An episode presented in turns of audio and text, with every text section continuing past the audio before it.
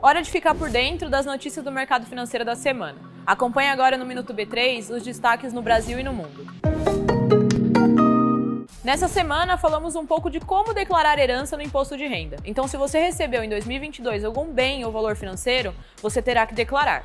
Agora, se você era representante legal de alguém que faleceu no ano passado, você precisa declarar ou valores ou bens da pessoa até o início do processo do inventário. E depois disso, a declaração fica por conta do inventariante, que pode ser escolhido tanto pelos herdeiros ou pelo juiz. Outros detalhes sobre esse tema você pode encontrar lá no B3 para investir. O link está aqui na bio. Além disso, tivemos dois toques de campanha aqui na B3.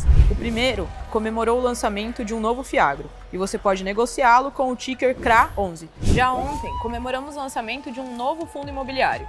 O ticker do novo FI é BROF11. Agora vamos para as notícias do mercado financeiro, começando pelo Brasil. O Ibovespa fechou em leve queda de 0,15%, em dia com menor liquidez pela proximidade do feriado.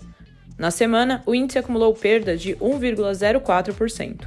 Vamos conferir o fechamento do mercado norte-americano. Apesar de mais uma bateria de indicadores econômicos preocuparem os investidores, com o número de pedidos de auxílio-desemprego acima do esperado, os principais índices de Nova York encerraram o dia em alta. E fechando esse giro, as notícias da Bolsa da China. Xangai fechou em alta, influenciada por dados da atividade econômica local.